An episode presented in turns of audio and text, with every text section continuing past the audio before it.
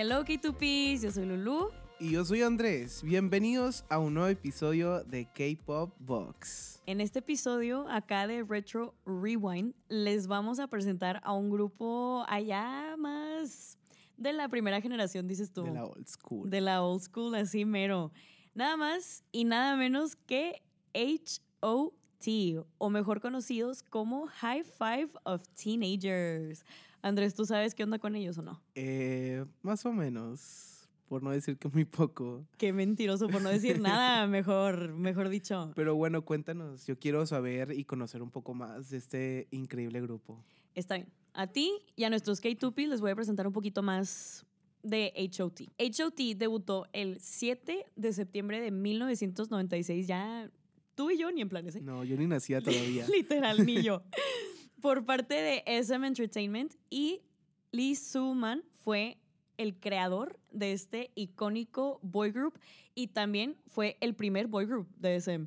Wow, qué increíble, o sea, ya eh, yéndonos muy atrás, ya que sean el primero, pues ya es algo muy icónico. Sí, o sea, es un título bastante, o sea, que pesa. Que no cualquiera tiene. Exactamente. Te voy a presentar un poquito más de los members. A ver. Está Hee-jun, que fue el líder, Woo-hyuk, Tony, Kangta y Jewon, que es el Magne. Ellos son los cinco integrantes de HOT. Qué padre, ¿no? Oye, sí, qué increíble estos cinco integrantes eh, súper talentosos haber eh, integrado el primer boy group de la SM. Sí, y aparte todos llegaron como por sin ningún lado. O sea, cada quien tiene como su trayectoria. A unos los castearon como en la calle, otros que eran conocidos de otros como que los llevaron a las audiciones. Y está como bien padre cómo el destino funciona de diferentes maneras. O sea, cómo todos ellos como las cinco personas diferentes los llegaron a juntar para crearse como el primer boy group de SM Entertainment. Claro, y lo hemos visto en muchos grupos de K-pop que pues tienen estilos diferentes o vienen de diferentes partes, pero al final de cuentas un buen grupo de K-pop eh, son los que saben integrarse. Exacto. Que puedan ser un grupo y pues que haya esa sinergia, ¿verdad? Entre ellos, Exactamente. entre todos los miembros. Exacto, y además de ser como el primer boy group de SM Entertainment, son de los primeros boy groups en el K-pop en general. Son el primer boy group de SM, pero son como de los primeros de salir de las compañías más grandes, ya sea SM, JYP o YG. Y hablando un poquito más como de esa rivalidad. Ajá. Los rivales principales de HOT es una banda que se llama Chex Kiss. Ellos eran de YG.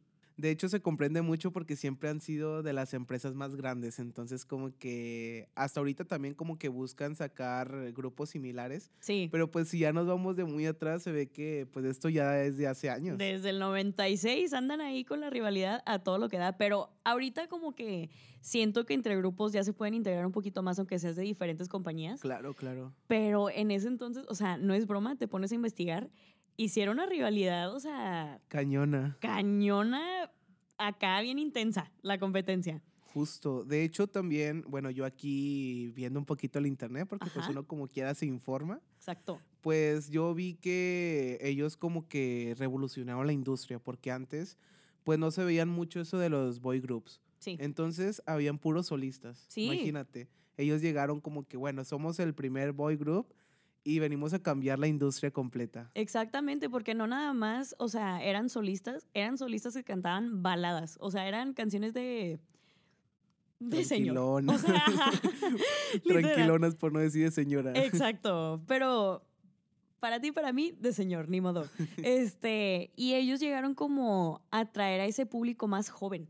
O sea, no que gente joven no escuchara ese tipo de canciones de solistas como de baladas y así, claro que sí, pero ellos, HOT, al llegar a los music shows, como que verlos todos coloridos y con música pop, con como influencias así de Estados Unidos, que sí de hip hop o así, como que obviamente al público de Corea del Sur le iba a llamar bastante la atención. Sí, justo, pues traen un estilo fresco que no se había visto antes, como no iban a llamar la atención, ¿verdad? Exacto.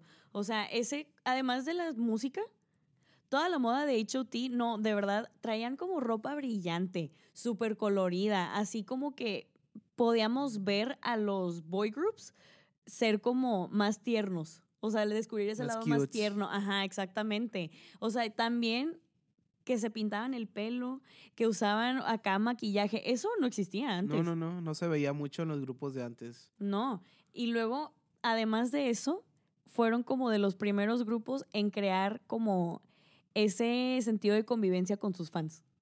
Algo que vemos ahorita, pues que ya es muy normal. Sí, pero algo que está no se completamente veía. normalizado. O sea, Claro. antes no existía eso.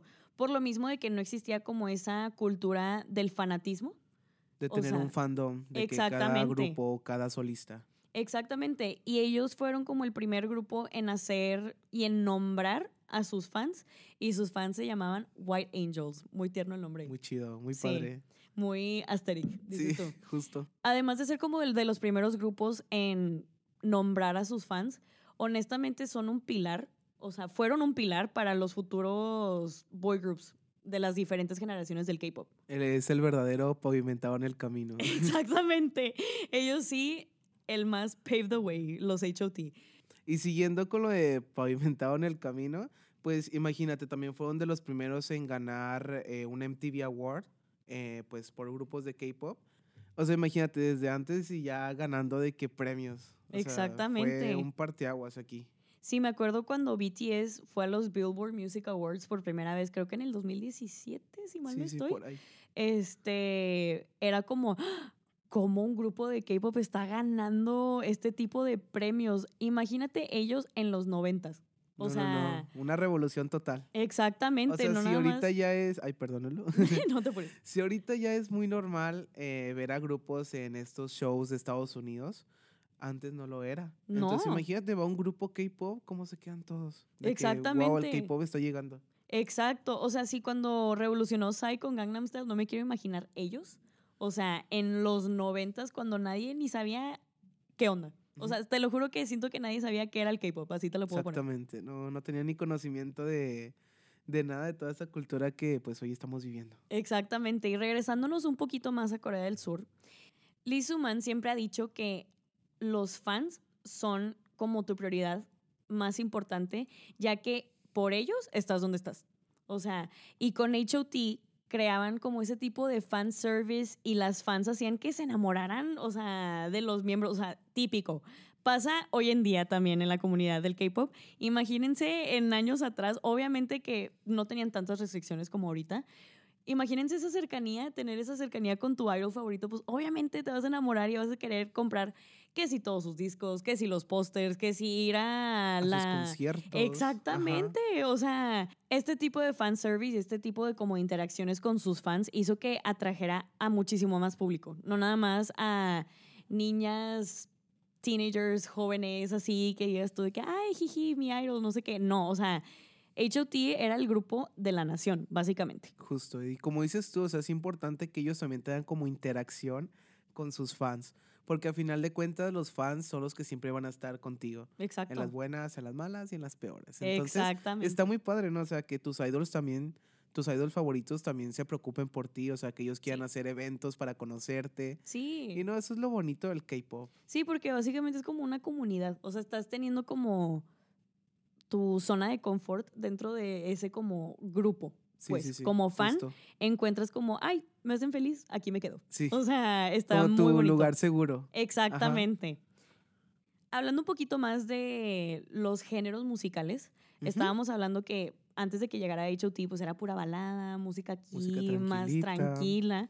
Pero cuando ellos llegaron a la escena musical, fue donde el público coreano pudo conocer como diferentes géneros, así como el bubblegum music, que eso era que algo que nunca se iba a ver allá. Teen pop, hip hop, rock, dance music y así de esta manera, con tantos géneros musicales nuevos que pudieron introducir ellos como grupo, lograron captar a más público. Uy, es que no había muchos solistas que hicieran esto. Exacto. Entonces, imagínate, llega un grupo que te ofrece más géneros que pueden tener algo fresco. sí. No, un boom total. Aparte, fueron de los primeros en como agregar, eh, perdón, fueron de los primeros en agregar palabras en inglés a sus canciones. O que si los títulos en inglés también. O sea, eso no se veía antes. No, no, no. puro coreano, pues sí, estaba dirigido al público coreano, pero ellos Exacto. dijeron, no, no, no, vamos vámonos a... más para allá, Exacto, vamos a cambiar. al siguiente nivel. Obviamente. Hablando un poquito más de la discografía de HOT, ellos debutaron con su primer álbum que se llamaba We Hate All Kind of Violence, el cual fue lanzado el mismo día de su debut, el 7 de septiembre. El tema principal de este álbum fue Warrior Descendants, que si me dices a mí es una canción icónica. Yo que evidentemente no soy de la primera generación del K-Pop, soy como de la tercera, cuarta para acá, eh, es una canción que literal toda la industria la conoce. Justo, de hecho, yo pensé que la canción era Candy, de que las más famosas de ellos. Sí, de hecho, yo también hubiera pensado que es Candy porque obviamente ahorita es el boom desde que NCT Dream sacó como el cover, pero Warrior Descendants es muy popular allá en Corea del Sur. Puede que acá nosotros no la conozcamos tanto, pero en Corea del Sur, te lo juro que le pones play a la canción y todo Corea Y todos se ponen a bailar. Exactamente. todo el mundo saca sus mejores pasos de breakdance, todo el mundo grita la canción así, a todo. Se quedan roncos, te lo juro. Y qué increíble, ¿no? Como una canción marca una generación completa. Sí, 100%. O sea, porque eh, justamente esa canción marcó como la revolución que iba a haber dentro de la industria del K-pop. Y honestamente es algo, es un tema que persiste en Corea, desgraciadamente. O sea, hemos podido ver que sí, casos, artículos y así. No me quiero imaginar en los noventas cómo el boom, haber- o sea, cómo en la sociedad coreana ha de haber aceptado como esa canción. Sí, como de que alguien se haya atrevido a hablar de esta situación con una canción y aparte que pegara. O sea, imagínate Exactamente. cómo haber tenido a, a la sociedad en ese momento. Exactamente, fue como el boom de HOT. Ahorita Andrés mencionabas un poquito sobre Candy. Candy, la mejor canción de HOT o no? Claro que sí, por supuesto, es un temazo. Temazote, así increíble. Esta canción fue seleccionada como la mejor canción de K-pop en la lista de The 21 Greatest K-pop Songs of All Time o las 21 mejores canciones de K-pop de todos los tiempos por una revista estadounidense muy famosa. Muy famosa. Y pues, cómo no, haces tremendo, Rolón. tremendo temazo, Rolón. Sí. Y aparte, Lulu, Ujú. yo sé que muchos grupos le han hecho cover a esta canción. Sí. Entre ellos está NCT Dream, Big Bang, Tomorrow by Together, Shiny, Stray Kids, AC y Pentagon. ¿Cómo ves? Está, o sea, con eso nos queda más que claro que Candy, mejor canción. Sí, claro. Obviamente, obviamente. Indiscutible. Y pues Andrés, ya hablamos un poquito de la discografía, ya hablamos un poquito como de la introducción del grupo. Sí. Ahorita vamos a hablar un poquito más sobre la trayectoria y dónde están los miembros ahorita. Ya queremos ver. bueno, escuchar. Sí. HOT se creó en 1996, ¿verdad? ¿Sí? Y estuvo activo a partir desde ese año hasta el año 2001. Muy cortito tiempo, la sí, verdad. la verdad nos hubiera gustado tenerlos más tiempo. Sí. Desgraciadamente, después de tan poquito tiempo, en el año 2001, HOT se separa y cada quien siguió como por su camino. Cada quien por su lado. Sí, pero aunque fue súper cortito tiempo, volvemos a lo mismo. Ellos fueron el grupo de la generación. No un grupo cualquiera, fueron el grupo. Exactamente, porque obviamente había más boy groups dentro de la primera generación del K-pop, pero HOT permanece como el boy group de la generación. Claro, aparte de que marcaron eh, un parteaguas, porque pues fueron de los primeros en tener éxitos y promociones fuera de Corea del Sur. De verdad, qué, qué padre, ¿no? Sí, ¿no? O sea, siendo un grupo, eh, pues el grupo, Ajá. pues ya tener todos estos logros en su carrera, que por cierto, como tú lo mencionabas, fue muy corta, pero pues ellos pueden decir que tuvieron muchos éxitos en Sí. su carrera. Y que hicieron mucho en muy poquito tiempo. Sí, claro. No muchos grupos, hasta los que están hoy en día, han conseguido ese tipo de records en tan poquito tiempo. O se tardan años. Exacto. Justo. Exactamente. Pero, o sea, muy triste la separación, ¿verdad? Después de casi 20 años, el fandom oficial estuvieron más que felices porque HOT hizo su reunión a través de un programa súper famoso en Corea. No, ya después de que 22, 23 años más Sí, o menos. dos como décadas. 22, sí, Punto. justo. Y fue justo, o sea, imagínate, Yo nací en el 2000. Ajá. Ellos se separaron en el 2001. Exacto. Y ahorita ya yo conocí a grupos de la tercera, cuarta y dicen que hasta la quinta ya está empezando. Sí, creo que sí. Y las White Angels ya tuvieron su reunión. Sí. Ya, ya, ya. Ya les tocaba. Sí, ya les Después de tocaba muchos después años. de dos décadas, uno ahí como que quiere la reunioncilla, ¿no? O sea, pero te imaginas como esa felicidad de poder ver desde otra perspectiva, porque 20 años son 20 años. No, sí, me imagino que los han de haber conocido, pues, de que chiquitos, ¿verdad? Y ahorita, pues, Sí. ya más adultos. Sí, cada eh, quien con lo nostalgia. suyo. También las fans, pues cada quien ya con su propia vida. O sea, porque Sí, sí, me imagino que cuando les empezaron a gustar, pues también estaban que si en secundaria o en la preparatoria o algunas hasta en carrera, ponle tú. Pero, pues obviamente pasan esos 20 años y pasan muchas cosas. Sí, bastante. Ya han de ser mamás, muchas de las White Exacto. Angels. ¿O abuelas? Bueno, ¿Podría ser? bueno, quién sabe, a lo mejor sí, Sí, puede que hayan ahí abuelitas White Angels. Ahí les mandamos un saludo a las a abuelitas las White, White Angels. Angels. Pero, o sea, qué padre decir que después de 20 años puedas ver a tu grupo reunido en el escenario. Sí, justo. Es una nostalgia que me imagino mucho cómo han de haber sentido. Así muy bonito. Sí, muy bonitas. qué padre. Aparte, como todo el sentimiento, toda la felicidad como fan, o sea, Sí. como persona. Ay, no, muy Ay, Se padre. me puso la piel chinita. Sí. Pasando a otro tema, uno de los miembros que se llama Kangta, él siguió como solista y es de los solistas más populares dentro de SM Entertainment. Qué bueno que no lo dejaron ir porque Sí. increíble artista. Sí, aparte, o sea, esos vocales, uy, no, ni se digan, ni se digan. ¿Y te acuerdas de Heejun, Andrés? Sí, claro, ¿cómo no? El líder de HOT. Sí, sí, sí. Bueno, él, como todos los demás, se casó. Bueno, no sé si los demás se casaron, pero él sí hizo su vida.